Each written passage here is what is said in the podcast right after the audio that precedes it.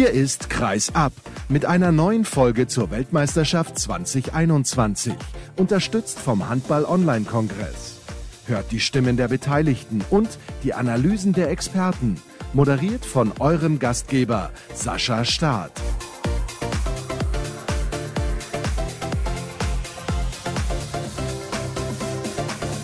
Mit einer kleinen Verspätung begrüße ich euch recht herzlich. Für alle zumindest, die jetzt live dabei sind bei der WM Flashzone auf unseren sozialen Kanälen bei Twitter.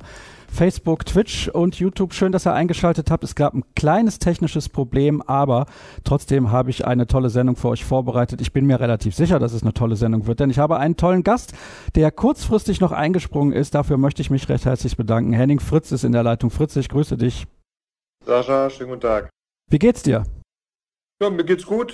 Ich habe die letzten Tage begeistert Handball gesehen und wir haben ja noch ein paar Spiele, die wir uns auch angucken können aus neutraler Sicht. Von daher bei mir soweit alles in Ordnung. Danke. Also, du hast gerade gesagt, begeistert Handball geguckt. Das heißt, die Spiele begeistern dich tatsächlich. Es gab ja im Vorfeld viele Diskussionen, ob das eine gute WM werden würde. Aber ich habe jetzt schon von vielen Seiten gehört, das sportliche Niveau ist eigentlich teilweise sogar besser, weil es ja jetzt auch ein bisschen mehr Pausen gibt, also reguliertere Pausen als in der Vergangenheit. Ja, natürlich aus zweierlei Sicht. Natürlich beobachte ich mit großem Interesse die Spiele der deutschen Mannschaft. Aber ich finde auch darüber hinaus wird ja im Vorfeld immer gefragt, wer sind so für dich die Favoriten? Und wenn man, glaube ich, auch die Ergebnisse jedes einzelnen Spiels versuchen würde, im Vorfeld zu bestimmen, fand ich, waren Ergebnisse, die ich im Vorfeld so nicht unbedingt hätte tippen wollen. Zum Beispiel einige Ergebnisse von Argentinien, die mich echt überrascht haben. Portugal, das war jetzt nicht wirklich eine Überraschung. Da haben wir ja auf Vereinsebene, aber auch Nationalmannschaftsebene gesehen in den letzten Jahren, wie gut die sich entwickelt haben. Von daher kann man wirklich sagen, dass das internationale Niveau deutlich enger zusammengerückt ist. Wir haben im kurzen Vorgespräch unter anderem ganz, ganz kurz über die WM in Katar gesprochen. Das ist eine Mannschaft, über die ich heute auch noch mal kurz sprechen möchte. Holger Glanow ist mir da gestern so ein klein wenig ausgewichen, als ich gesagt habe, ich finde es nicht gut, dass Katar im Viertelfinale mit dabei ist. Du warst in dem Land damals, du hast die Weltmeisterschaft für Sky vor Ort begleitet 2015. Du hast vielleicht noch ein paar Eindrücke von damals. Es war natürlich alles hochprofessionell organisiert, das muss man wirklich sagen. Vor Ort konnte man fantastisch arbeiten. Aber es ist eine Söldnertruppe, machen wir uns nichts vor. Also das kann man nicht wegdiskutieren. Ja gut, da sehen wir ja dann auch irgendwo, was der Sport teilweise dann auch für eine Aufgabe hat. Ist ja ganz klar, dass Katar viele Sportevents sich gesichert hat, um im Endeffekt auch eine Eigenwerbung zu machen. Ich glaube, da brauchen wir nicht drum herum reden und auch macht man natürlich eine gute Eigenwerbung, wenn man selber erfolgreich ist. Und das Team, gerade 2015, ist natürlich eine Mannschaft, die international beworben wurde, möchte ich mal sagen, und eine Weltauswahl war.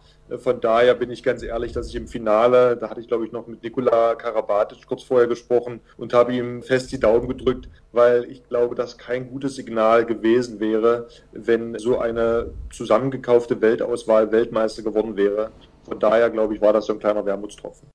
Du kannst also nachvollziehen, wenn ich ein bisschen mit den Argentiniern gelitten habe, dass die jetzt ausgeschieden sind.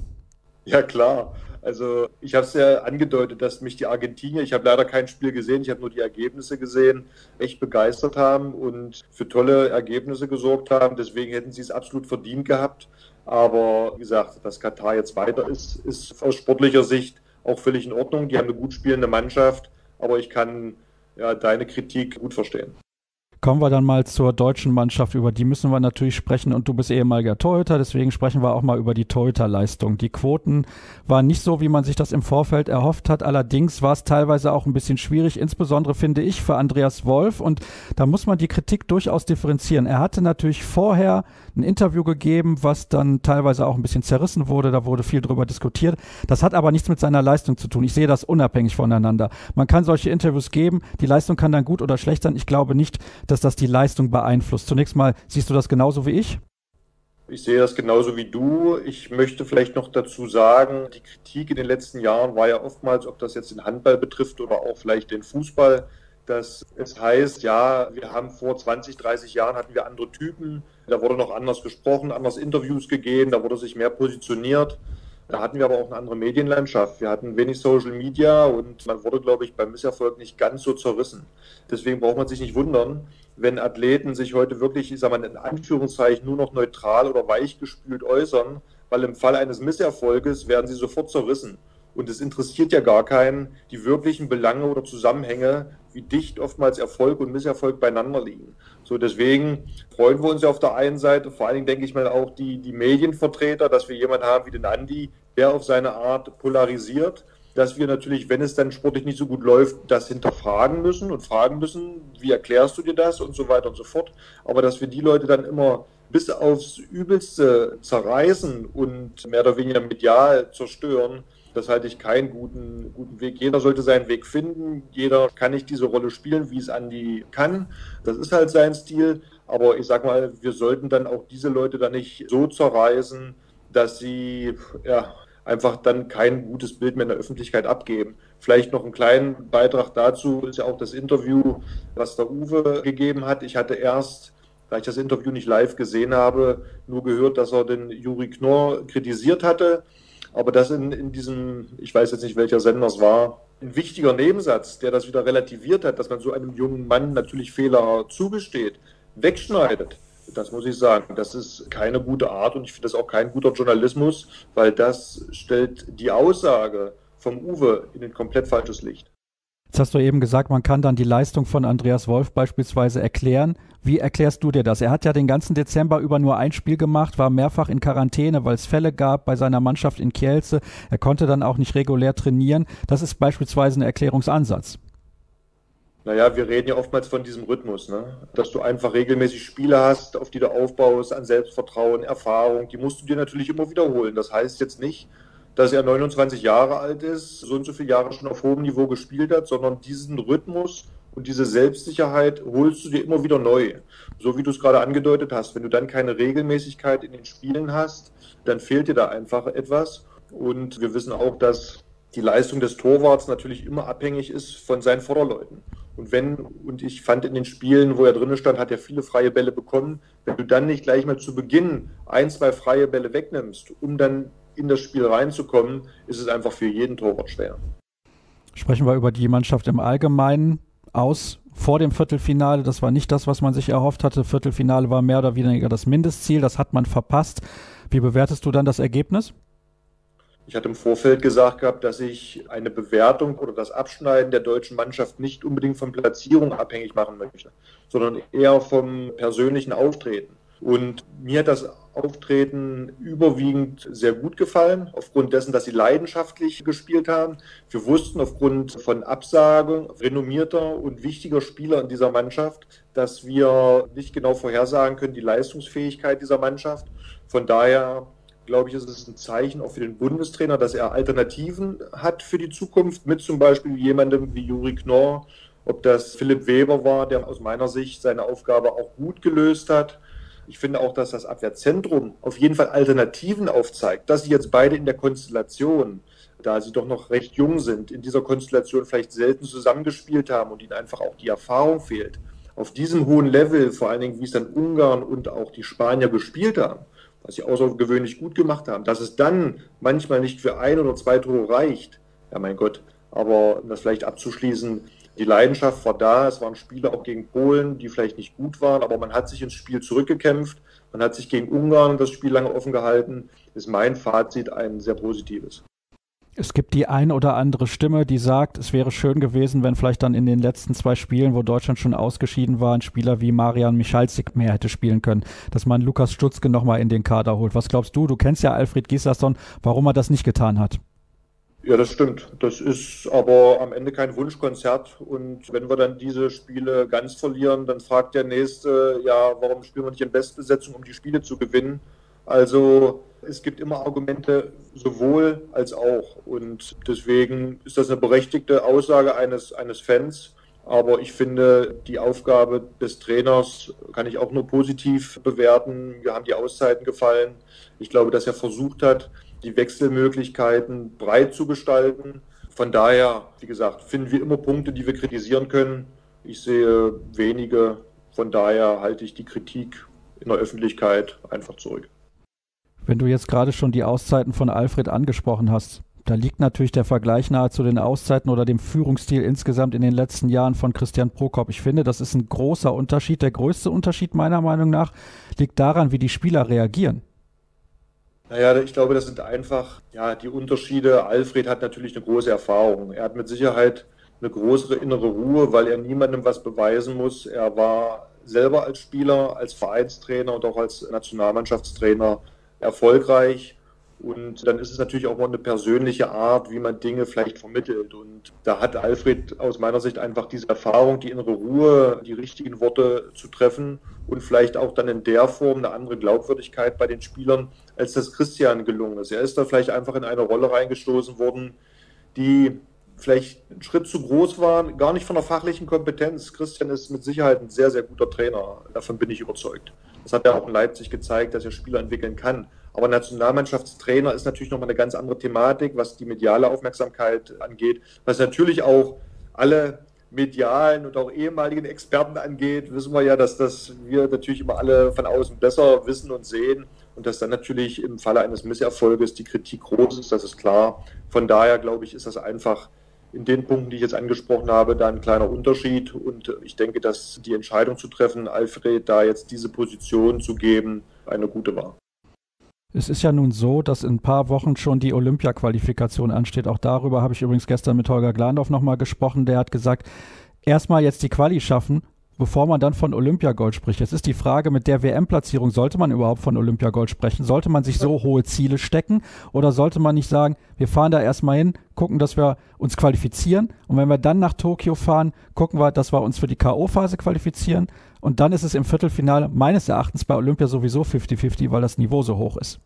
Gar keine Frage. Also bevor ich noch nicht qualifiziert bin, ist es, glaube ich, etwas vermessen, über Olympia zu sprechen. Ich weiß jetzt nicht, wo da die Motivation beim Bob lag. Er ist ja ein intelligenter Mann, der natürlich mit Sicherheit sich Gedanken darüber gemacht hat, warum er diese Aussage tätigt.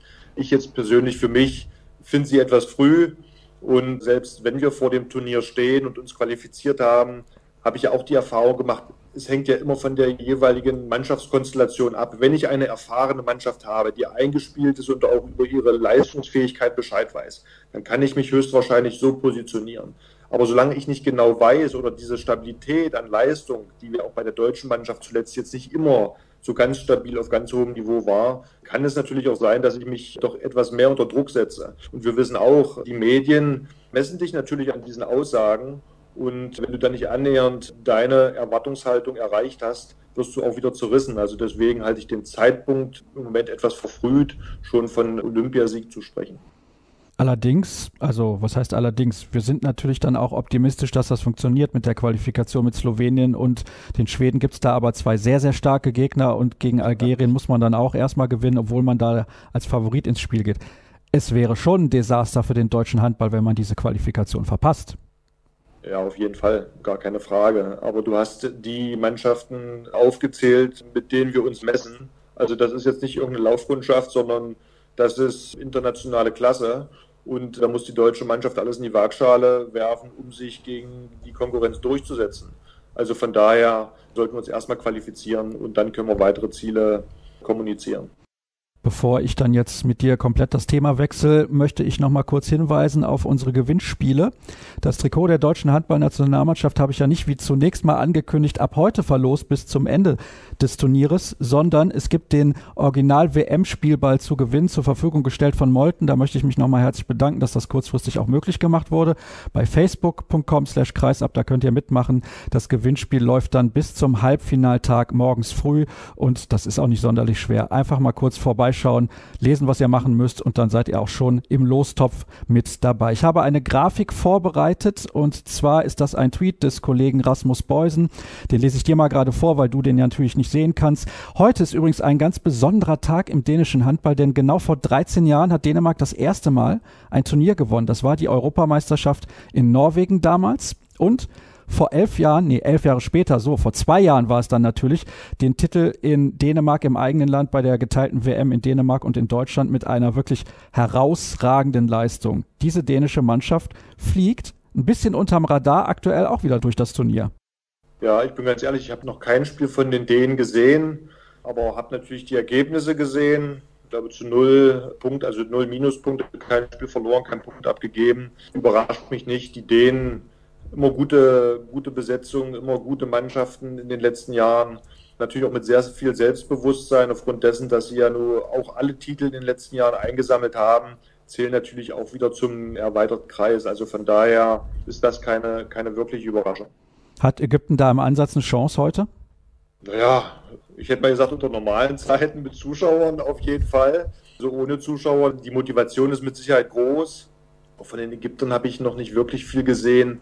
Deswegen würde ich mal sagen, ich kann mir vorstellen, dass die Ägypter den Dänen das Spiel eine Weile schwer machen, aber auf lange Sicht wird sich dann die Breite und die Qualität durchsetzen. Deswegen denke ich schon, dass die Dänen das Spiel gewinnen werden.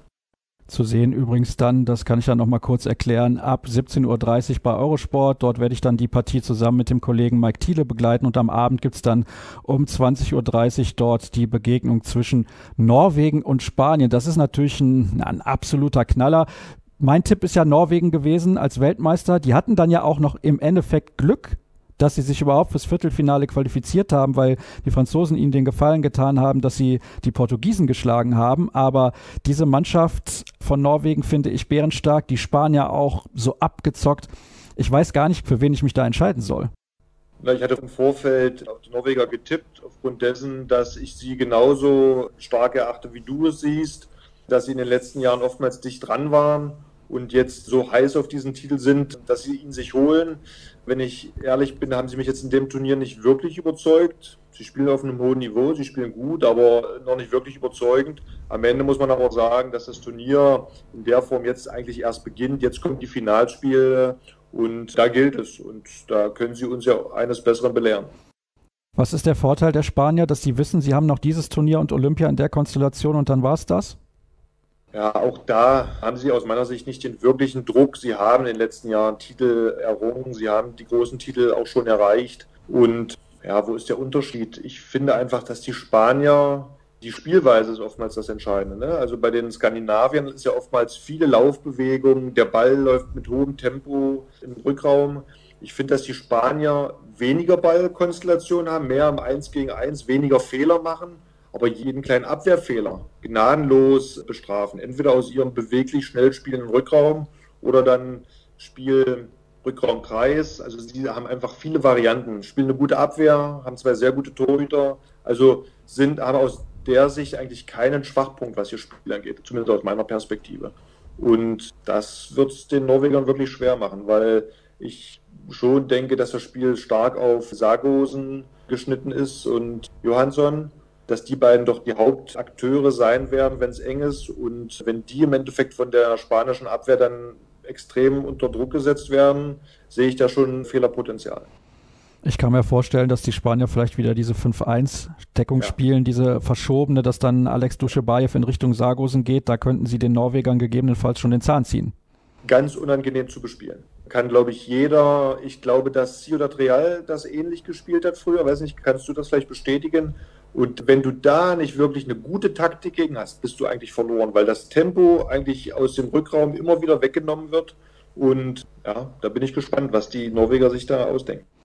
Einer, der das damals gespielt hat, war Jonas Schellmann, der schwedische Linksaußen. Genau. Der hat dann immer auf der vorgezogenen Position gespielt und der war natürlich auch für den Linksaußen relativ groß, lange Arme. Bisschen vergleichbar heutzutage mit Domogaj Dufniak, wenn der auf der Spitze spielt, der hat ähnliche Bewegungsabläufe und das ist dann sehr, sehr schwer zu bespielen, weil kaum Platz ist eigentlich für die, für die Ballstaffetten. Also du kannst nicht schnell von links nach rechts passen, weil das ist genau das, was die Norweger eigentlich machen wollen.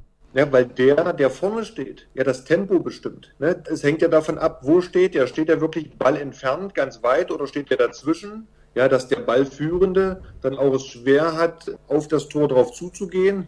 Also die Varianten sind sehr abhängig von dem, der vorne vor steht. Und wenn der das geschickt macht, du kriegst, wie gesagt, nicht diesen Spiel, Fluss hin, von denen ja eigentlich so die Norweger auch leben, ne? dass der Ball erstmal im Rückraum zirkuliert und dann mit Druck aufs Tor gegangen wird. Und das macht es nicht einfach.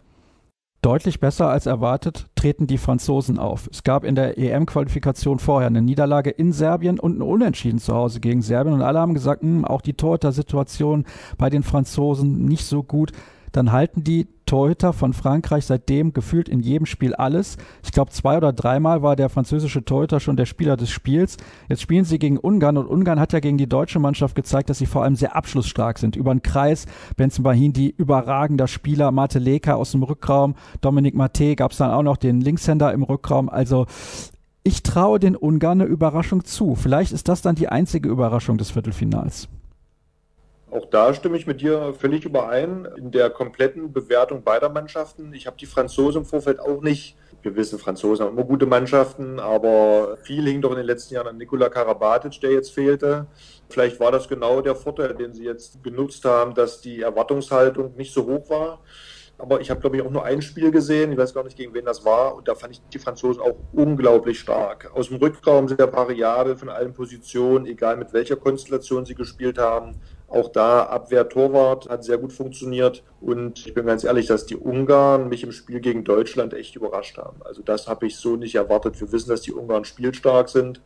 Aber dass sie so gut spielen und vor allen Dingen dieser junge Mate, Rückraum rechts, ja, der hat mich echt begeistert. Toller Bewegungsablauf, lockeres Handgelenk, das sieht super easy und leicht aus. Und wenn man sich versucht, da rein zu versetzen, da kommt eine ordentliche Fackel raus. Spielstark, immer gefährlich Richtung Tor, hat mir Spaß gemacht. Also deswegen, ich kann die Analyse, die du eben gebracht hast, nur bestätigen. Es kann gut sein, dass die Ungarn hier für eine Überraschung sorgen. Und das letzte Viertelfinale, Schweden gegen Katar. Meine Meinung ist klar, Katar scheidet aus, egal gegen wen. Katar muss ausscheiden. das hatte jetzt aber keine sportlichen Hintergründe, glaube Nein, ich. aber auch, aber auch. Also die Schweden mit Max Dari als Abwehrchef, muss ich sagen, auch überragender Spieler, was der spielt bei dieser Weltmeisterschaft. Da frage ich mich ja, und du siehst das ja auch regelmäßig in der Bundesliga, warum spielt er bei einem Mittelfeldteam wie dem BHC und nicht bei einem Champions League Teilnehmer oder zumindest einem European League Teilnehmer? Ja gut, ihm fehlt vielleicht trotzdem fürs Abwehrzentrum die Größe. Kann jetzt sein, dass ich mich da täusche. Nehmen wir jetzt mal THW Kiel, da hast du natürlich mit Winczek und Pekela zwei Spieler über zwei Meter. Am Ende sind es dann höchstwahrscheinlich Nuancen, die Trainer dann entsprechend sehen, die den Unterschied machen. Du darfst trotzdem nicht vergessen, dass er beim Bergischen HC ja trotzdem eine wichtige Rolle spielt. Umsonst steht der Bergische HC ja nicht da, wo er steht, weil sie Qualität in ihrer Mannschaft haben, wo er ja mit einer entscheidenden Rolle spielt. Von daher ist die Luft, glaube ich, da ganz oben dünn und ich bin davon überzeugt, dass die, nehmen wir mal die Trainer auf, auf deutscher Seite oder andere internationale Trainer, ihre Argumente haben werden, die dafür sprechen, dass er jetzt vielleicht diesen Sprung in der Form noch nicht geschafft hat was ich mitbekommen habe, er möchte auch sehr gerne im Angriff spielen. Ich weiß nicht, ob er da auch die internationale Qualität mitbringt. Das ist ja dann auch immer so ein Faktor. Also defensiv kann ich mir das schon vorstellen, weil er ist, glaube ich, ähnlich groß wie Johannes Goller. Der deckt auch im Zentrum bei einem Champions League Teilnehmer, aber offensiv ist er nochmal eine Klasse besser. So, und ich sag mal, wenn du jetzt nur einen Abwehrstrategen brauchst, da hast du halt dann, ich sag mal, doch relativ viele. Ne? Und als Champions League Teilnehmer brauchst du natürlich im Ideal einen, der beides spielen kann. Ja, weil diese Wechselei, du musst immer mal ein, zwei Spieler, die du nur im Angriff einbauen kannst, dann tauschen und wechseln. Wenn das dann aber auf Champions League Niveau zwei oder drei sind, dann wird das schon relativ viel und ist dann schon nicht mehr ganz so einfach. Das kann natürlich ein gutes Argument sein. Ich nehme hier gerade noch mal einen Schluck aus meiner Tasse. Ja, zum Wohl. Ja, danke. Mit dem ungesunden Eistee, da habe ich ja in der ersten Flashzone schon mit Rune Darmke drüber gesprochen. Und das ist die perfekte Gerhard Delling-mäßige Überleitung zum Thema der letzten Tage. Die Slowenen haben sich ja beschwert, dass sie Magenprobleme hatten mit dem Essen. Jetzt haben die Ägypter gesagt, ja, das seid ihr selber schuld. Ihr habt euch Pizza von außerhalb bestellt. Das ist natürlich etwas, das hättest du zu deiner aktiven Zeit nie gemacht. da ich weiß, dass wir uns ja schon öfters unterhalten haben, weiß ich natürlich, dass du auch mehr Informationen hast. Würde, bevor du weiter darauf eingehst, natürlich sagen, ja, natürlich würde ich sowas niemals tun. Der Unterschied ist, die Slowenen sind ausgeschieden und ihr seid damals Weltmeister geworden. Ja, genau. Ja, wer es nicht weiß, ich denke mal, die meisten, die sich mit Handball auseinandersetzen, wissen, was du meinst. WM 2007 mit einem wichtigen Hauptrundenspiel.